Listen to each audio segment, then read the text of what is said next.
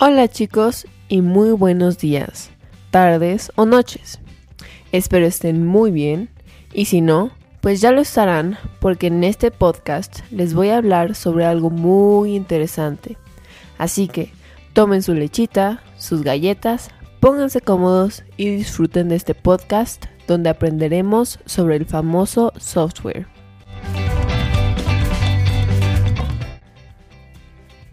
Primero que nada, ¿Alguna vez se han preguntado cómo funcionan las computadoras, las tabletas o los celulares? Pues eso se debe a nada más y nada menos que el software.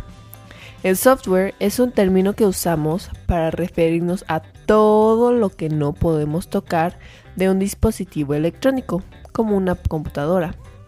Es decir, son los programas, aplicaciones, instrucciones, etc., que hacen posible el llevar a cabo tareas específicas dentro de un dispositivo.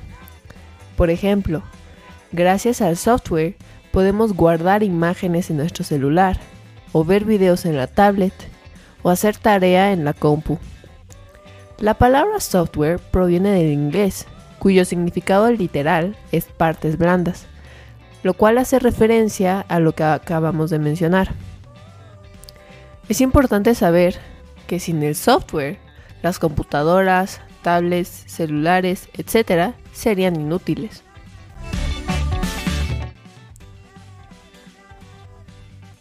Ahora bien, el mundo del software es inmenso. Hoy en día existen muchísimos tipos de programas y aplicaciones para hacer casi cualquier cosa. Los tipos de software se clasifican según su función y según sus derechos de autor.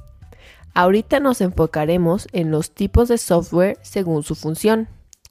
Dentro de esta clasificación hay cuatro tipos de software diferentes.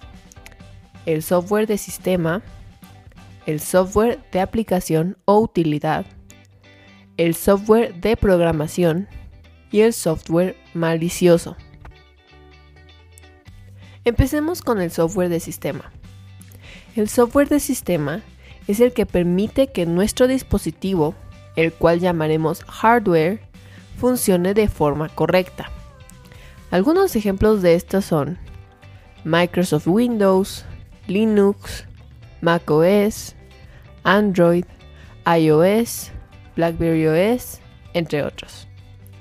Dentro de este tipo también podemos encontrar los controladores que ayudan a que el hardware, es decir, el dispositivo, interactúe con el software.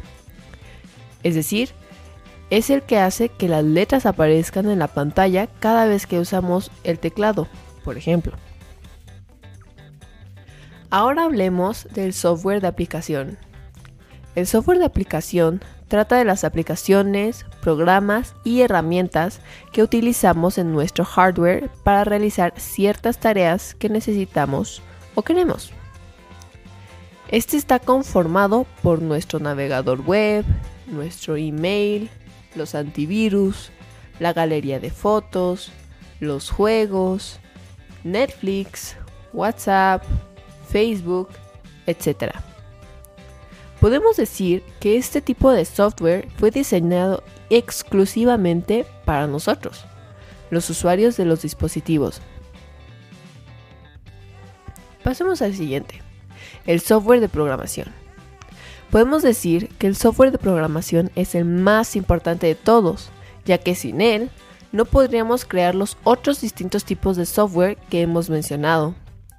Es el tipo de software que se usa en la informática y para desarrollar aplicaciones, juegos, etc. El software de programación es utilizado por los programadores, quienes crean otros softwares usando varias herramientas y lenguajes diferentes, llamados lenguajes de programación. Ellos usan las matemáticas, la lógica y la programación para poder crear todo tipo de aplicaciones, programas, funciones, etc.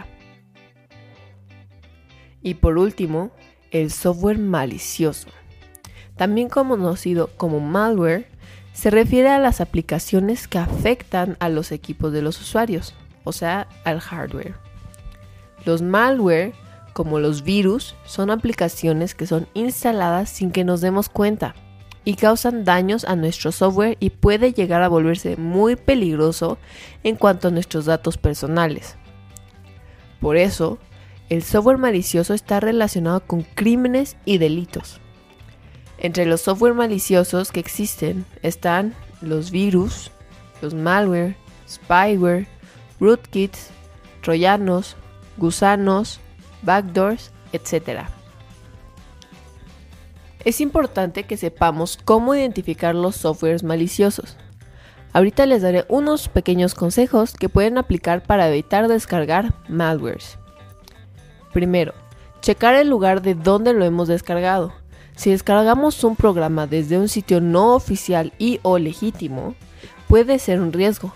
Si dudamos de una plataforma, lo mejor es evitarla. 2. Cuando querramos agregar funciones adicionales a nuestro dispositivo, debemos asegurarnos de que no sean sospechosos. Si al agregar un programa vemos que automáticamente instala algo que no queremos, podría tratarse de un software malicioso.